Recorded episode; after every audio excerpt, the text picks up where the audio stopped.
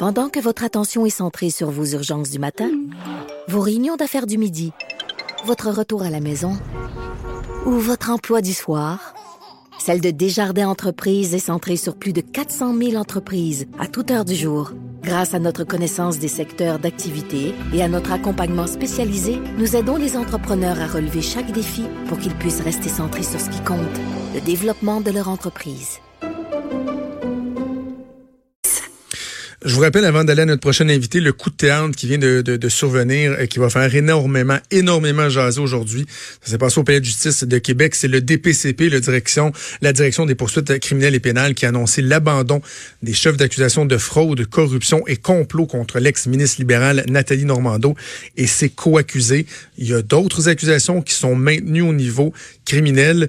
Euh, on va essayer de vous revenir le plus rapidement possible avec davantage de détails et surtout savoir si on a des pistes de réponse pour comprendre pourquoi pourquoi, trois ans plus tard, le DPCP décide d'abandonner des chefs d'accusation aussi importants.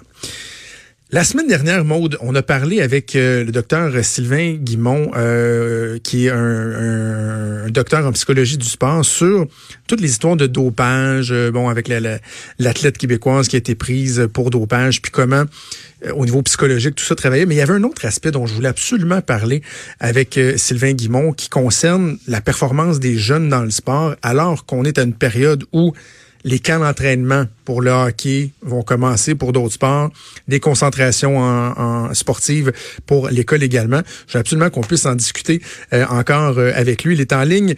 Docteur Sylvain Guimont. Sylvain, bonjour, comment ça va? Ça va très bien, et vous? Oui, ça va très bien, merci. Euh, je veux qu'on parle de la pression de la performance sportive chez les enfants. En ce moment, au, moment où on se parle, ça a commencé dans certains cas la semaine dernière. Il y a des camps d'entraînement qui vont débuter pour le 2A, pour le niveau compétition, le 2B, etc., etc je me disais, il y a des jeunes, là, ça va commencer ces camps-là à partir de l'âge de, de 10 ans. Là, je me trompe pas, c'est à partir du atome, entre autres. Même mon fils, moi, il est novice, puis il y a une compétition, le A, le B, etc. oui. Jusqu'à quel point on, il faut être prudent? Ça commence très rapidement à faire des catégories, puis euh, les mettre soit compétitifs ou soit récréatifs, oui. Jusqu'à quel point il faut être prudent dans la pression ben, il y a deux éléments, je pense, euh, Sylvain. C'est la, pression que les enfants eux-mêmes se mettent, là, qu'il faut, être là pour les encadrer, relativiser et tout. Mais il y a la pression aussi que les parents carrément vont mettre sur leurs enfants.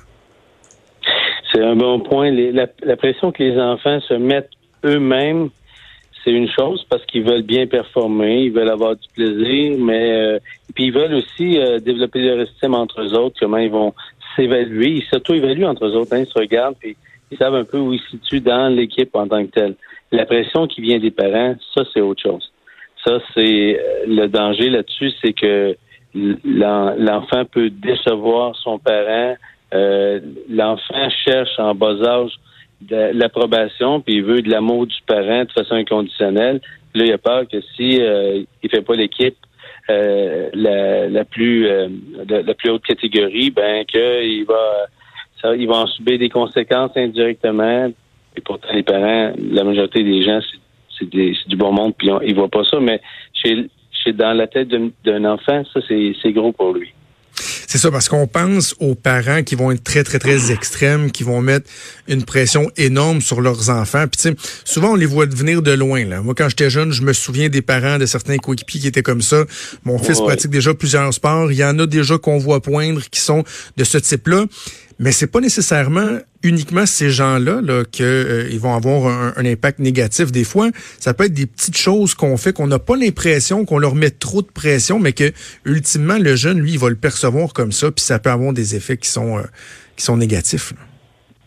Non, mais c'est pour ça que c'est important d'être près de, de ces enfants, de voir comment ils sont, s'ils ont encore autant de plaisir, s'ils sourient, si on euh, comment ils se ressentent dans ce sport-là? Parce que oui, il y a des catégories, il y, en a qui veulent aller de façon compétitive, puis c'est pas une mauvaise chose. Il y en a d'autres, c'est plus récréatif. Mais s'assurer que tout au long du parcours, ce qui reste le plus important, c'est que les jeunes s'amusent. C'est ça le but. Est-ce que des fois, c'est juste trop. Tu sais, par exemple, là, les camps d'entraînement vont recommencer. Il y en a qui sont en concentration euh, sport euh, à l'école, mais ils viennent de passer tout l'été dans des camps de jour ou dans justement des camps d'entraînement de ce même sport-là. Est-ce que des fois, juste, juste de prendre un break, ça peut faire du bien puis ça serait mhm. nécessaire? c'est pas juste des fois, c'est trop. C'est toujours trop. oui. C'est toujours trop parce que on a besoin d'arrêter. Et lorsqu'on place des jeunes dans des camps l'été, sans arrêt, on lui donne pas cette euh, cette partie-là de pouvoir se reposer, autant physiquement que psychologiquement. Lorsqu'on est au travail, on en a des, des moments où on va avoir des vacances pour être capable de couper puis penser à autre chose. Ben les jeunes doivent avoir la même chose. Puis aujourd'hui, ce qui est triste, c'est que les jeunes sont dans un sport, dans un seul sport, puis ils ne font que ce sport-là. Ah, mais ça, c'est des athlètes de jeunes qui sont dans plusieurs sports puis qui vont développer d'autres habiletés. Exact. Ça, c'est un, des aspects que je voulais qu'on aborde ensemble. Euh, à quel âge ça peut devenir euh, pertinent de se dire, ben moi, je vais me concentrer sur un sport parce que j'évolue euh, dans un haut niveau dans ce sport-là, je veux persévérer. À partir de quel âge? je regarde, je, me ramène encore à mon exemple personnel. Mon garçon va avoir 9 ans, il fait du baseball, il fait du hockey, puis je le vois, il y a des jeunes de son âge qui font juste, juste, du hockey. C'est hockey, hockey, hockey, hockey. Je peux pas croire que c'est bon, mais à partir de quel âge qu'on peut se concentrer sur un sport? Juste sur un sport, dire ben je vais concentrer sur ce sport-là parce que je veux devenir euh, à un très haut niveau à ce niveau-là, c'est correct. Mais je me concentre pas juste sur ce sport-là. Je peux faire d'autres sports qui peuvent être pour le plaisir à l'extérieur de ce sport-là. Je me suis rendu compte il y a quelques années, au début des années 80, il y a eu une mode, on faisait beaucoup d'entraînement du haut du corps pour les athlètes, pour les joueurs de hockey, qu'on se retrouvait que les, les Européens étaient blessés moins que nos, que nos athlètes à nous ici. On s'est rendu compte que eux là-bas, ils faisaient du soccer l'été, ils faisaient d'autres choses, puis ils faisaient en sorte qu'ils renforçaient les muscles du tronc. Puis il y avait moins de blessures qu'ici où on pensait juste à s'entraîner, s'entraîner dans le but de. Donc c'est bon pour un athlète d'avoir un entraînement qui est varié, avoir de quoi qui est plaisant, puis qu'on n'a pas toujours la tête juste au hockey ou juste au sport qu'on pratique en général. Non, il n'y a pas d'âge, puis effectivement, on devrait le faire, euh, même lorsqu'on arrive pro, de faire d'autres choses, puis de, s'amuser dans d'autres sports, pas seulement le sport dans lequel on a choisi. Quand on parlait de l'importance de, de prendre une pause, euh, est-ce que c'est quand on pratique un sport en continu ou même lorsqu'on varie dans les sports? Parce que si c'est le cas, ça serait pas mauvais que nos fédérations sportives se parlent. sais, moi, je, ah. mon garçon, il a pas eu de break depuis deux ans. parce que le hockey chevauche le baseball, le baseball chevauche le hockey. Puis pas les cas de perfectionnement, là, juste les débuts de saison. Il n'y a pas de temps mort entre les deux. Puis je trouve aussi qu'il y a souvent... Euh, on va dire, ben là, si tu viens pas au camp au début parce que tu n'as pas fini ta, ta, finalité au niveau du soccer, tu es en train des, dans les séries, puis on empêche les jeunes de jouer dans les séries. Ça, c'est inacceptable. Il n'y a aucune, aucune ligue, personne ne devrait accepter ça. Il faut qu'on essaie de pas chevaucher ça. Il faut surtout pas blâmer ou priver un petit garçon ou une petite fille qui a joué au soccer toute l'été puis qui est là rendu dans ses séries éliminatoires parce qu'on est en train de faire un camp. Puis on va manquer peut-être deux, trois, deux, trois pratiques du camp. Je pense que ça prend du discernement des, euh, des adultes qui sont là pour les aider? Le seul point qu'on doit se poser quand je suis un entraîneur ou je suis un directeur général d'une équipe sportive, les décisions que je prends en ce moment, est-ce que c'est pour le bien de l'enfant? Oui ou non. Si c'est non, vous ne les prenez pas. Et si c'est oui, vous les prenez. Et le bien de l'enfant, c'est de ne pas l'enlever d'un de son autre sport dans lequel il est en train de terminer. On dit aux jeunes, l'important, c'est de t'engager et d'aller jusqu'au bout. Quand tu auras terminé, tu feras autre chose, mais au moins, va jusqu'au bout. Pourquoi on les obligerait à prendre une, décision déchirante puis euh, empêcher justement qu'ils terminent bien ce qu'ils ont débuté au début de l'année euh, de l'été? Eh, mais ça se passe, là, ça se passe. Là. Moi, je, dans la région de Lévis, je vous le confirme, c'est les ah finales du baseball en fin de semaine, puis c'est les cas d'entraînement du 2A au hockey. Donc, il y a des joueurs qui ne seront pas dans les finales du baseball parce qu'ils disent si je manque mon camp d'entraînement du 2A, je ferai pas le 2A. Donc, ils ont fait toute leur saison pour rien finalement.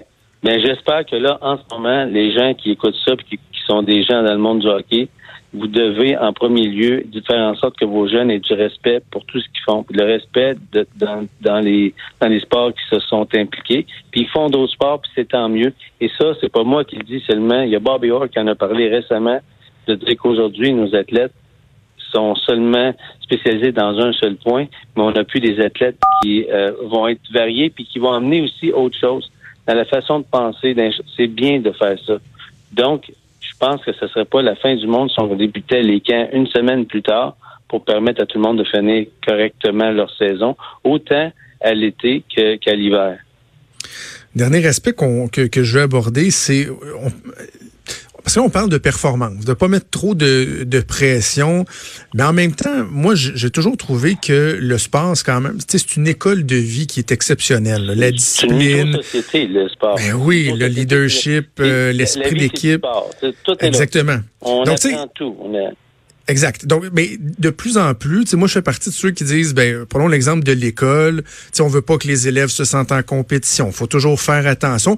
À un point tel que je trouve que des fois, on, on prépare pas si bien que ça de nos jours les enfants, les jeunes à faire face au vrai monde, là, à la vraie vie un peu plus tard. Fait que je me dis, oui, il faut faire attention de pas exiger trop de performance, de pas mettre trop l'emphase là-dessus, mais en même temps, de performer, de, d'avoir une, une certaine pression. Il y a quand même un niveau qui peut être bien, voire même souhaitable, non?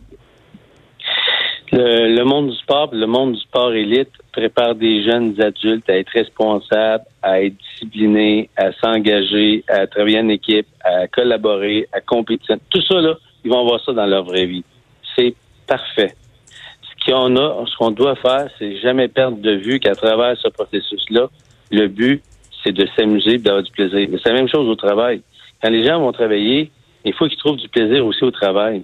Sinon, la vie va être longue. Mais dans le monde du sport, c'est la même chose, puis on les prépare à ça.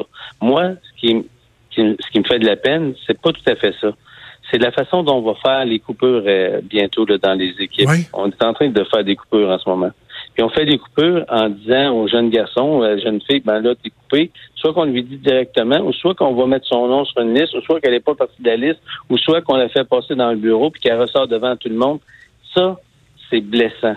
Et ça, on peut blesser des jeunes de façon euh, énorme parce que pour un jeune, l'identité qu'il porte à son équipe, comment il est perçu, puis comment les autres le voient, l'image qu'il reflète par rapport à ses, amis, c'est extrêmement important. Et quand c'est fait, c'est de faire fait avec beaucoup de dignité, puis de leur dire pourquoi, puis comment comment on est fier de ce qu'ils ont fait jusque-là, puis de continuer à s'améliorer, puis qu'ils vont être bien dans la catégorie suivante qu'ils vont faire, parce qu'un jour, on ne sait pas, ils peuvent peut-être revenir. Mais ça, pour faire ça, il devrait y avoir des règles dans le monde du hockey, dans le monde du, dans tous les sports où on a à faire des coupures chez des jeunes.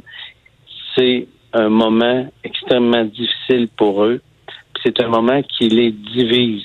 Il y a des jeunes qui vont faire l'équipe, qui prendront peu un autre jeune qui fait pas l'équipe. Ça, c'est la réalité.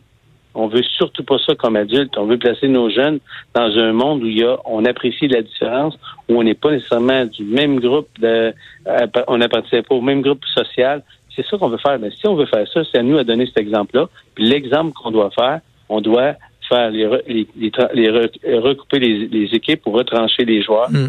euh, de façon à ce que ce soit fait d'une façon euh, admirable. Tout se dit dans la vie, ça dépend comment on dit, puis ça dépend euh, comment on prend soin des jeunes qui sont là. C'est une grande responsabilité qu'on nous, donne, on donne nos enfants, autant dans le monde des professeurs que dans le monde du coaching.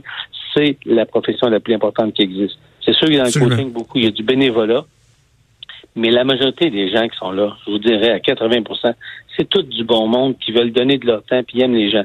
Mais il y a 20% des gens qui ne devraient pas être là sont là pour leur propre ego, puis c'est gagné à tout prix, au-delà de, de, blesser puis de détruire l'estime et, euh, l'image des jeunes qu'ils ont. J'espère que le message, je pense, c'est important de, de, de, le marteler, de sensibiliser les parents, euh, les entraîneurs euh, à cette réalité-là, au risque qu'il y a à mettre trop de pression et autres. De Sylvain Guimond, docteur en psychologie du sport, encore une fois, c'était fort intéressant. Faire ça, et bravo de l'avoir fait ce matin sur ce sujet-là aussi important. Merci, mais merci d'avoir été là pour nous en parler. Merci. On remet ça. Merci Sylvain Guimont, qui est docteur en psychologie du sport.